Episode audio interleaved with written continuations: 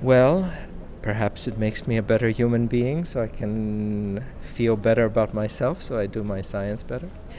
I think poetry teaches me to be reflective and empathetic, and both are, I'll explain what I mean.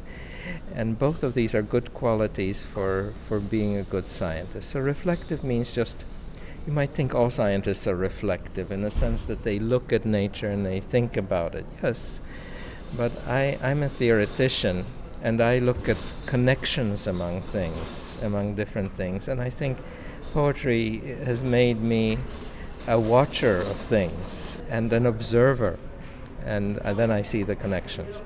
The poems I write are not therapy. They may be therapeutic for myself, but I, I write the poem because I have some feeling, some emotion, some observation that I want to share with somebody else, and I have perhaps a good way of saying it.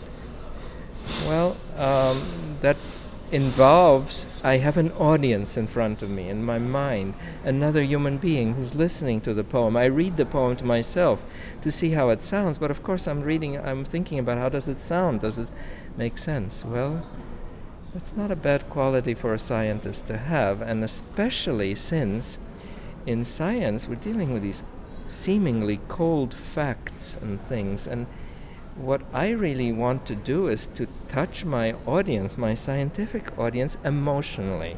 I want to make them feel, as a theoretician, that I care that they understand. Mm.